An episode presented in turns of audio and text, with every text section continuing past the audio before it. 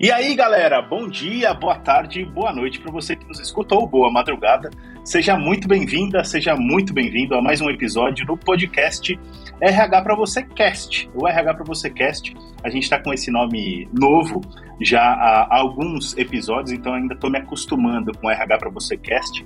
E aí eu já aproveito para convidar você para para visitar o rhpravocê.com.br, o nosso portal de conteúdo e notícias diárias. Todo dia tem conteúdo novo lá, então vale a pena você ficar ligado, visitar mesmo o RH para você. Você vai ver que tem canais de marcas, canais de marcas lá que são das empresas mantenedoras, que tem uma área de collab onde a gente tem dezenas, na verdade, centenas de profissionais de RH aportando conteúdos lá. Tem os conteúdos da nossa equipe de redação.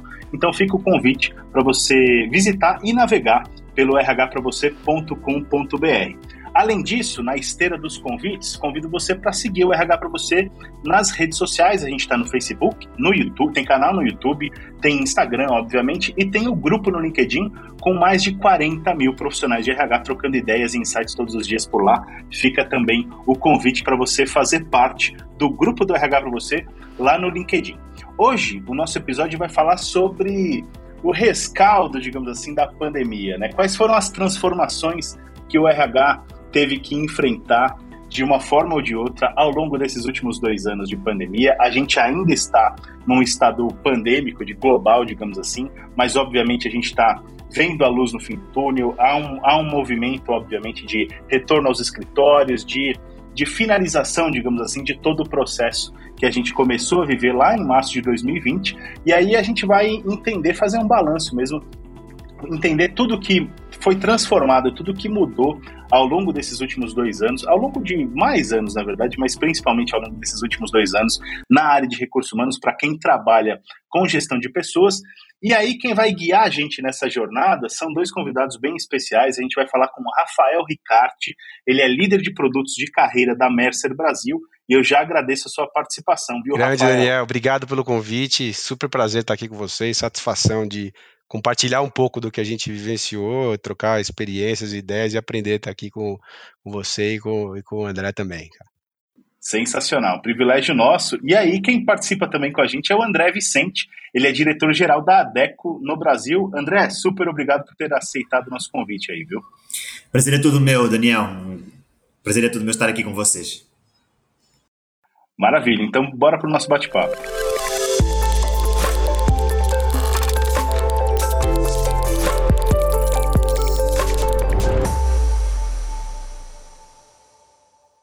Bom, então, para começar a nossa conversa, eu queria convidar tanto o Rafael quanto o André para fazer um, para dar uma contextualizada mesmo, né? O que era o RH, Rafael, em março de 2020 e o que é o RH em abril de 2022, né? Quer dizer, o que, de que maneira, qual é o balanço que a gente pode fazer para quem trabalha com gestão de pessoas, para quem fornece soluções para gestão de pessoas, para quem, quem é RH.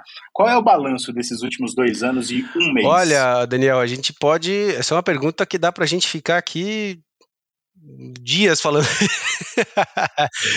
Mas é uma boa, exatamente, excelente provocação, exatamente. né? Até para a gente testar a nossa, nossa capacidade de sumarização. Mas eu diria o seguinte, cara, o, o para mim, se a gente puder, de novo, resumir qual foi, qual é o principal, como é que o RH sai desses dois anos, né?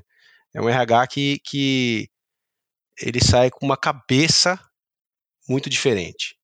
Né? A gente viu digitalização, desmaterialização de, de processos e de é, ambientes e de ferramentas e de, de, de, interações, desmaterialização das interações, mas é, e, e a, acho que o principal outcome aqui que o RH sai do outro lado é com uma, uma mentalidade diferente. E, e, e, por que que essa mentalidade, né, Dani? Porque a gente, a gente vamos lembrar, né? Vamos pensar aqui, março, né, até 13 ali de março de 2020. O RH ele sim tinha pautas extremamente importantes, sempre teve, né? E tá e vinha e vinha trabalhando essas pautas com muita propriedade junto às lideranças, junto aos executivos, junto aos acionistas e junto, obviamente, às pessoas. Mas era uma agenda que ainda concorria com outras agendas que acabavam ser acabavam ser prioritárias, né? Então era uma agenda que não estava, não era, não, não, não era em geral a prioritária.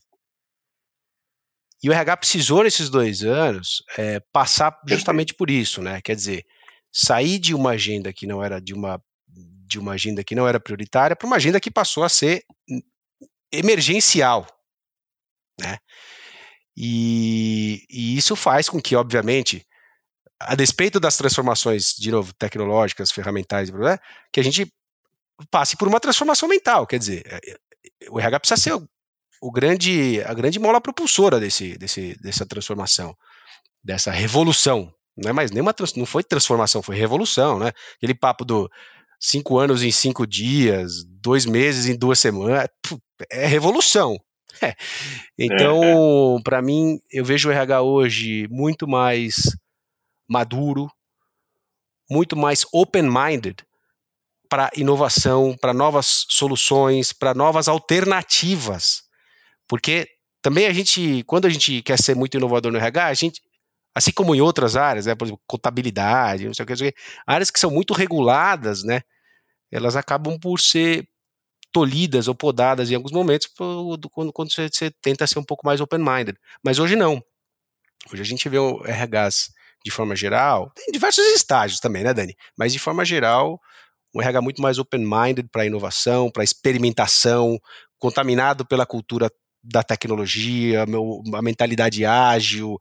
É, então, é, eu acho que é uma transformação de, de mentalidade, de espírito, de modus operandi e de e muito mais aberto, muito mais propenso para o que o próprio RH está chamando de futuro do trabalho, ou presente do trabalho, ou trabalho do futuro, né? Mas é o que a gente entende como essa como a gente vislumbra esse, esse futuro para as relações de trabalho e do mercado de trabalho per si. Perfeito. André, o Rafael falou de, de revolução, né? E, de fato, né, é, lá em 13 de março de 2020, a gente vai guardar essa data para sempre, as, as nossas vidas viraram de cabeça para baixo. Ninguém da nossa geração ou de gerações anteriores tinha passado exatamente por aquilo e, obviamente, para quem trabalha, para quem estava trabalhando naquela época, tudo mudou. De repente, tudo mudou e, de fato, gestão de pessoas ficou no centro desse furacão, digamos assim. Então, é, é, de fato, eu fui fazendo anotações conforme o Rafael foi falando. A gente tem aqui assunto para horas e horas, mas a gente precisa precisa ser o mais sucinto possível, né, Rafa? Então, André, queria te convidar para você também dar o seu panorama, o seu ponto de vista sobre esses últimos dois anos, essa revolução, e, e para que a gente comece a entender o que é o RH a partir de agora, a partir de 2022. Bom, sem dúvida. Um, eu tava, vocês estavam falando em março, foi uma sexta-feira 13 que a grande maioria das Exato. empresas tomou a decisão, não é? Irónico ou não, uh, simbólico ou não, uh, foi uma sexta-feira 13. É mas tudo mudou nos últimos, diria, tudo mudou no, nos últimos dois anos. Uh, independentemente da, da parte técnica, que isso sim, e do que o Rafael estava dizendo, super assertivo, ser muito mais open-minded uh, do ponto de vista técnico, do ponto de vista da, da, forma, eu muito honestamente, Daniel, o impacto do que eu tenho sentido quando a gente fala de RH, fala de pessoas, é sobretudo no aspecto cultural e no, sobretudo no aspecto pessoal das pessoas houve uma Sim. mudança enorme do que são as prioridades das pessoas e, neste caso, dos colaboradores. Ou seja, o que era prioridade e super importante há dois anos atrás, hoje, se formos avaliar numa escala e fazer várias entrevistas de recrutamento, ouvir colaboradores, todos os estudos que a gente faz de Great Place to Work, Beacon, de, de tudo que diga respeito ao, aos trabalhadores, as prioridades mudaram. Uh, existe muito, ou seja, houve uma mudança cultural uh, muito grande. Uh, nas pessoas do ponto de vista do que valorizam e não valorizam. A inclusão digital, por exemplo, uh, veio revolucionar muito a forma como as pessoas trabalham, o próprio trabalho remoto, a flexibilidade que as pessoas pretendem no local de trabalho, o foco no bem-estar dos colaboradores, no foco no bem-estar, da qualidade de vida que as pessoas colocam. E depois, a partir daqui, existem outros temas, não é? Ou seja, a necessidade, que, a necessidade hoje urgente que existe reskilling e upskilling sobretudo para esta nova demanda que, que existe. Só dando aqui algumas notas uh, que eu acho importante, ou seja, até porque o, o Rafa já falou um pouquinho uh, sobre o que mudou, mas só dando, nós fizemos um estudo Resetting Normal do, da ADEC Grupo a nível mundial, só para vos dar assim algumas notas, ou seja, 80% hoje dos colaboradores querem manter um bom equilíbrio entre vida pessoal e um bom equilíbrio entre vida profissional. Antes, eh, este nem chegava perto dos 50%. Hoje, a grande maioria das pessoas coloca isto no discurso, na narrativa de, do que valoriza. 50% dos colaboradores, por exemplo, gostariam de trabalhar remoto, querem trabalhar remoto. Uh, há dois anos atrás a gente nem, nem, nem poderia pensar em trabalhar remoto, era 100% uh, físico, tirando um ou outro caso de, provavelmente de algum setor mais específico. Dois em cada, um, dois em cada cinco colaboradores, por exemplo, uh, querem mudar objetivamente para um trabalho mais flexível. Uh, ou 7 em cada 10, 70% eh, declaram que trabalhar de forma remota ou híbrida é fundamental numa nova oportunidade de trabalho. Então é assim, eh, abre-se um leque total, uma janela de oportunidade muito grande uh, na forma como a gente encara os nossos colaboradores, mas sobretudo como nós, como pessoas, valorizamos também o nosso trabalho. Uh, acho que uh, dados dizem muito do, do, do, do que a realidade mudou, não é? É, é, isso aí, André. Acho que é um bom panorama. Rafa, quer Cara, eu quero, eu quero ecoar essas palavras do, do, do, do, André, porque é o seguinte: é, os nossos estudos também, acabou, tá para publicar aqui uns dias o Global Talent Trends também, e alguns insights são muito parecidos, viu, André? Assim, é, é, uma, é uma, um espelho legal. E aí, só para conectar, tentar conectar as duas coisas, né? Um RH que é mais propenso à experimentação e inovação, mais open-minded, e profissionais que, que, que, hoje querem coisas diferentes. Ah, quer dizer, a oferta de valor precisa ser repensada, remodelada a cada dia, a cada instante, né? Porque a gente saiu. Uma, uma coisa, uma coisa que eu estava pensando enquanto André falava é o seguinte: lá também, lá no 13 de março, ou um pouco antes, né? É que é ilustrativo, é alegórico, mas a gente, a gente tinha um RH que dizia o seguinte: ó, pô, a geração, a geração, o baby boomer quer uma coisa e geração Z quer outra coisa. É, já era um, um progresso, né? Mas ainda oferecia o mesmo mesmo plano para os dois. o mesmo, a mesma oferta de valor para os dois. Hoje é isso mesmo. Tem uma discussão muito grande sobre a flexibilidade das políticas de RH, benefício flexível, remuneração flexível, qualquer coisa que you name it. Mas, mas só de só esta só essa ponte, né, de o RH hoje enxergar que não é só a geração, Cada indivíduo tem uma necessidade, uma expectativa, um anseio diferente. Né? Não é só a geração. Você tem baby boomer que quer uma coisa diferente de outro baby boomer. Você quer a geração, tem geração Z, porque momento de vida é diferente, porque história é diferente, a história da, né, da diversidade, então não sei o quê. Então, e o RH começa a olhar para isso de um jeito diferente. Quer dizer, eu preciso entregar ofertas de valores distintas para cada um. a gente vive né, o momento da, quer dizer, hipercustomização de tudo. Né, nossas, nossos, nossos agregadores né, de vídeo, de áudio, de qualquer coisa são nossos, é minha feed, é minha página. Meu, tem que ter o meu RH. Eu sou único, minha necessidade é diferente de outra pessoa que tem as mesmas características que eu, demográficas que a gente olhava lá antes de. Então, cara, é, eu acho que isso, é, isso é também uma, uma das grandes, um dos grandes legados aí que, que fica para o nosso, pro nosso querido RH. E aí eu tenho uma outra provocação para vocês, né? Fica mesmo, Rafa e André, é, o que, que de tudo isso, porque assim muita coisa mudou, a gente todo mundo foi para casa, de fato, muita coisa que não era prioritária virou emergencial, virou urgente, porque agora precisamos, né, como é que a gente vai trabalhar cultura à distância? Employee experience teve uma outra cara, employer branding teve uma outra cara, porque tudo tudo girou muito em torno do trabalho à distância, do trabalho remoto e tudo mais. Mas é, eu também acho que muito. É, e o RH, é, e aí provocação mesmo, não me xinguem, mas assim, o RH adora o modismo também, aquela coisa do, da, das coisas que, que são mais efêmeras, mas de alguma coisa vende, de alguma coisa engaja, mesmo que seja com tiro curto e tudo mais. É, o que que, de tudo isso que a gente falou, gente, o que, que vocês conseguem peneirar ou filtrar e falar assim, não, isso aqui veio para ficar. Agora tem algumas coisas que, que não, que são típicas, que a gente vai lembrar daqui a alguns anos, tipo, pô, lembra, na pandemia era assim, mas depois passou e tal, né? É, eu, sei, eu, imagino que é um exercício um pouquinho difícil de fazer, mas eu queria convidar vocês para isso, para que a gente pudesse entender o que veio para ficar de fato. E aí eu já começo dizendo, por exemplo, que uma preocupação com saúde mental veio para ficar. Acho que não, não, vejo não vejo o mercado de trabalho é, sem pensar nisso daqui a alguns anos, mas talvez tenham outras coisas que não. E aí eu queria, queria que vocês falassem um pouquinho sobre isso. André? Sim, eu posso, posso dar a minha ideia uh, e daquilo que tenho assistido.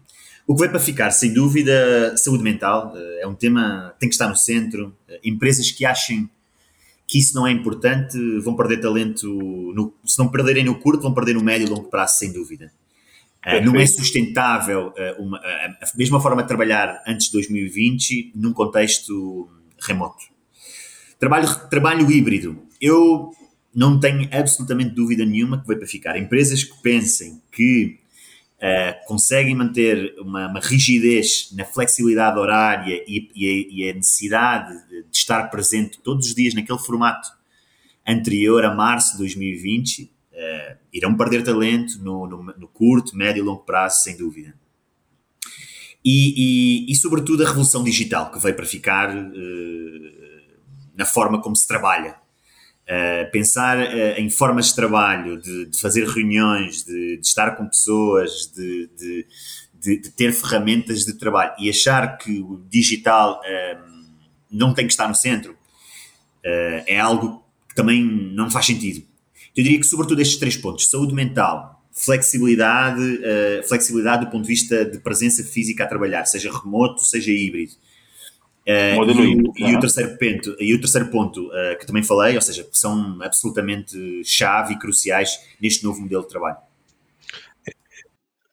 Perfeito. Rafa? É, eu, eu assino embaixo e ainda quero, queria acrescentar algumas. É, acho que um pouco de tudo vai ficar. Um pouco de tudo vai ficar. Para mim, o que, o que a grande, a grande, a grande tá. questão tá. é o equilíbrio, né?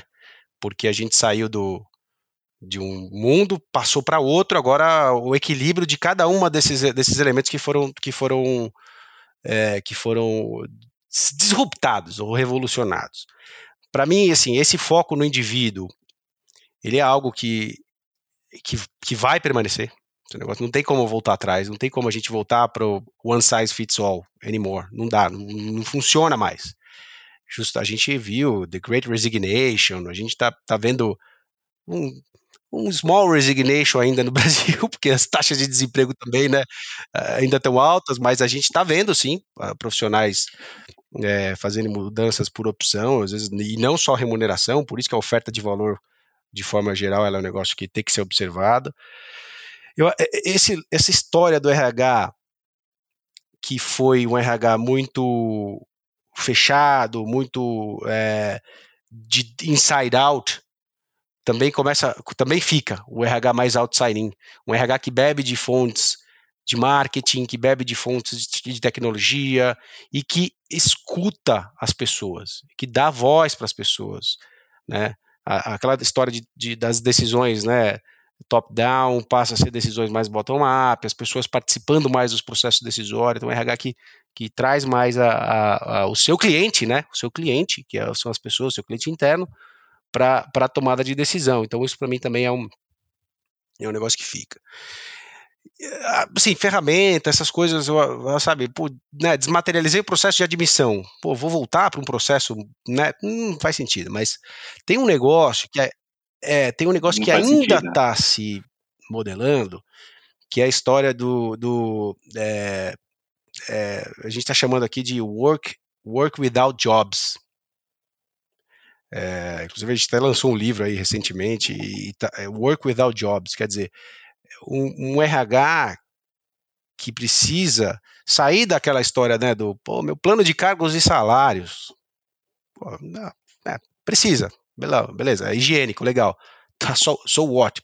Né, o que, que eu faço com isso? Para que, que serve no mundo em que eu, eu tenho indivíduos que são de novo, diferentes, com necessidades diferentes, com expectativas diferentes, no mundo que é dinâmico, no mundo que é VUCA, BANI, qualquer nome, mas um mundo que a gente não sabe o dia de amanhã. Você faz um, fazer um plano de cargos e salários para ter que revisar todo dia, é, vamos ver, né? Vamos, vamos pensar. Então, eu diria que essas, essas três podem ser aqui as minhas adições aí a, a, a como fica também, né, o, o Dani, que no mercado de trabalho que é, tá, quer dizer, insano, né? O mercado de trabalho foi, foi chocado assim, foi é, é sísmico, né? O, o, a movimentação do mercado de trabalho. Então, é, é por aí.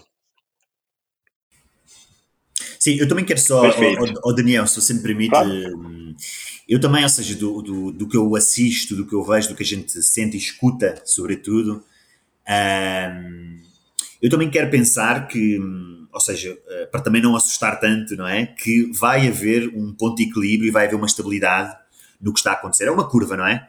A gente, eh, quando se fizermos um, se fizermos um gráfico a partir de março uma, um, a curva mudou completamente do ponto de vista de, do, que era, do que eram as expectativas das pessoas versus o, o, que o mercado oferecia. E agora estamos saindo de um trabalho remoto para um trabalho, em alguns casos, híbrido, uma vez por semana, duas vezes por semana, totalmente remoto, 100%, onde há também bastante insegurança e incerteza no novo mercado de trabalho. Então tudo o que estamos vivendo é também tudo muito fresco, é muito vivo o que está acontecendo as coisas naturalmente têm que se estabilizar uh, do ponto de vista de expectativas, de qual é que é a fórmula certa.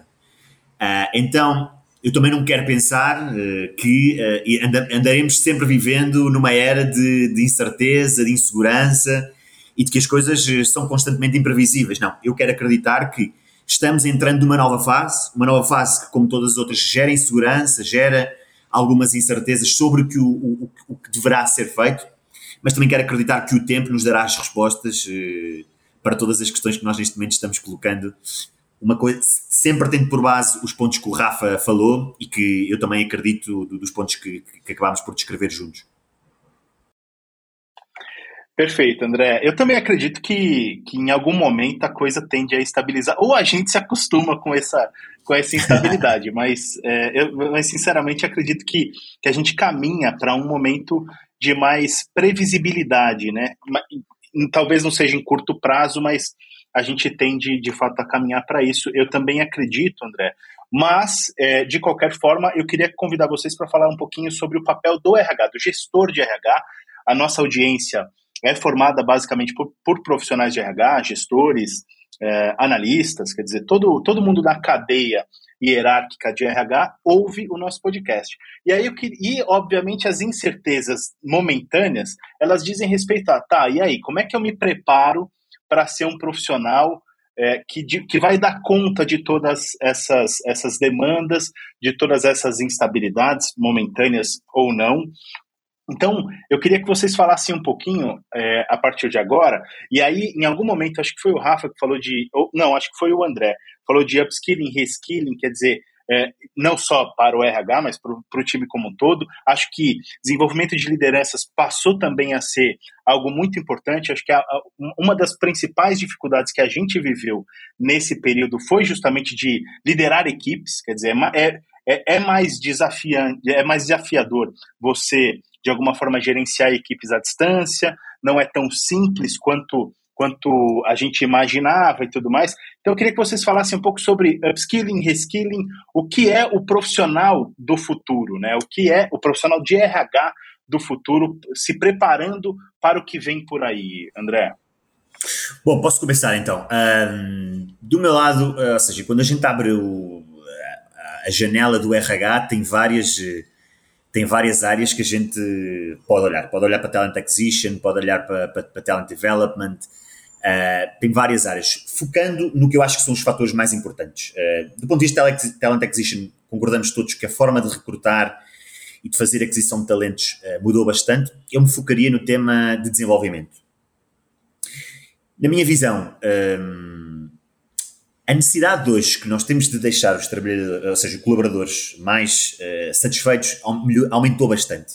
Hoje, o colaborador é muito mais exigente do que era há dois anos atrás. Então, nos obriga a nós, do ponto de vista de lideranças, a entender que uh, as expectativas mudaram e que as necessidades de, uh, de o líder, de, ou seja, que o próprio papel do líder mudou versus aquilo que era há dois anos atrás as ferramentas com que a gente liderava e fazia avaliações de desempenho e pontuava e, e direcionava são muito diferentes são agora, até porque estamos, estamos no mundo digital, estamos no mundo remoto e também porque as expectativas dos próprios funcionários mudaram. Reskilling e upskilling são absolutamente fundamentais, uh, não só do ponto de vista uh, técnico, mas eu diria do ponto de vista comportamental, na forma como a gente escuta, na forma como a gente pontua, avalia, direciona e motiva também as pessoas. A liderança, para mim, é, é talvez dos temas que mais também foram impactados neste novo modelo. Perfeito. Rafa? Olha, o, pra, o profissional de RH, esse tema é fascinante, né? O, o upskilling, reskilling, lifelong learning, é, growth mindset, é, fixed mindset, essas coisas. Então, começa que se o, se o profissional de RH, ele, ele propriamente não, não, é, não vivenciar né, esses, esses, essas necessidades que são gerais, né? Todas as pessoas, todos os profissionais vão precisar disso hoje em dia. Ele não vai conseguir também emplacar isso na, na companhia, né? É a história do walk, do walk the talk, né? Então, isso, isso para mim é uma, uma, uma necessidade que é premente. Mas tem uma coisa que eu acho que se eu pudesse selecionar uma coisa para o profissional de RH e dizer, olha, é isso aqui que eu acho que você precisa é, se, se, desenvolver e, e, focar. A gente, profissional de RH, tem formação em pessoas, é, né, tem, normalmente tem vocação para fazer gestão de pessoas, tem, tem já um, um, um aparato muito, muito importante ali, mas eu focaria no negócio. O RH do futuro, do presente, vai, vamos ser honestos, o futuro, né?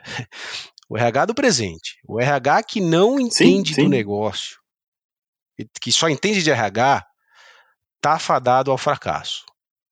O RH precisa conversar de igual para igual com a área de negócio, com finanças, com tecnologia, com a liderança, da, com o CEO da companhia. Então, eu diria que se, se, o RH precisa entender mais do negócio do que o CFO. Ah, né? Começa por aí, porque já a gente sabe, tem, tem viés, né? tem vieses nas, nas, né, nas, nas é, então, então eu, eu, sugeriria vivenciar, obviamente, né, o upskilling, reskilling e, o, o growth mindset, vivenciar toda essa experiência para poder traduzir isso para a companhia, para poder implementar isso para a companhia, porque eu estou de acordo com né, é assim, pô, desenvolvimento e desenvolvimento de liderança, que não, só, não são só, não é só quem tem gente de baixo, né? Todo mundo pode ser líder, mas quem, quem faz gestão de pessoas, é, obviamente, tem uma, uma função cartorial mais representativa. Então, vivenciar para poder implementar de forma sustentável e adequada, mas, cara, negócio, entender do negócio, discutir o negócio de igual para igual, como é que o RH pode agregar valor de verdade, bottom line.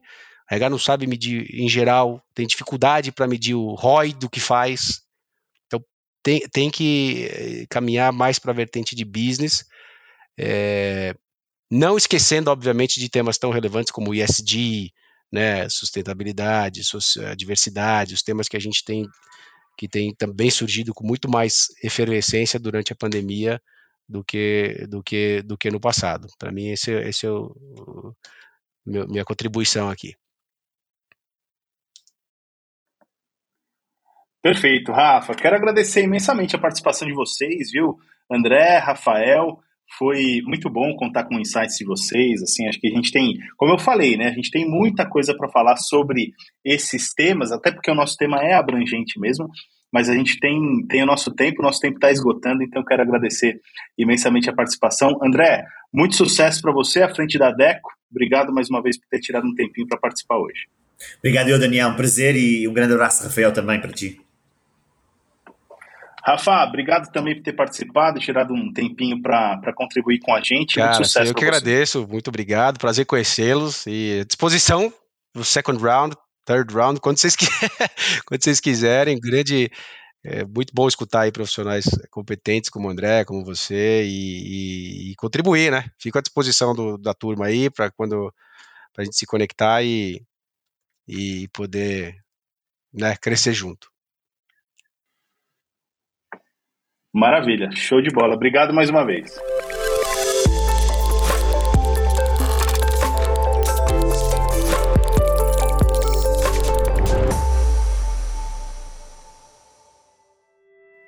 E aí, gente, curtiram o nosso bate-papo de hoje? Falei com o Rafael Ricarte, ele é líder de produtos de carreira da Mercer Brasil, e conversei com o diretor-geral da ADECO no Brasil, que é o André Vicente.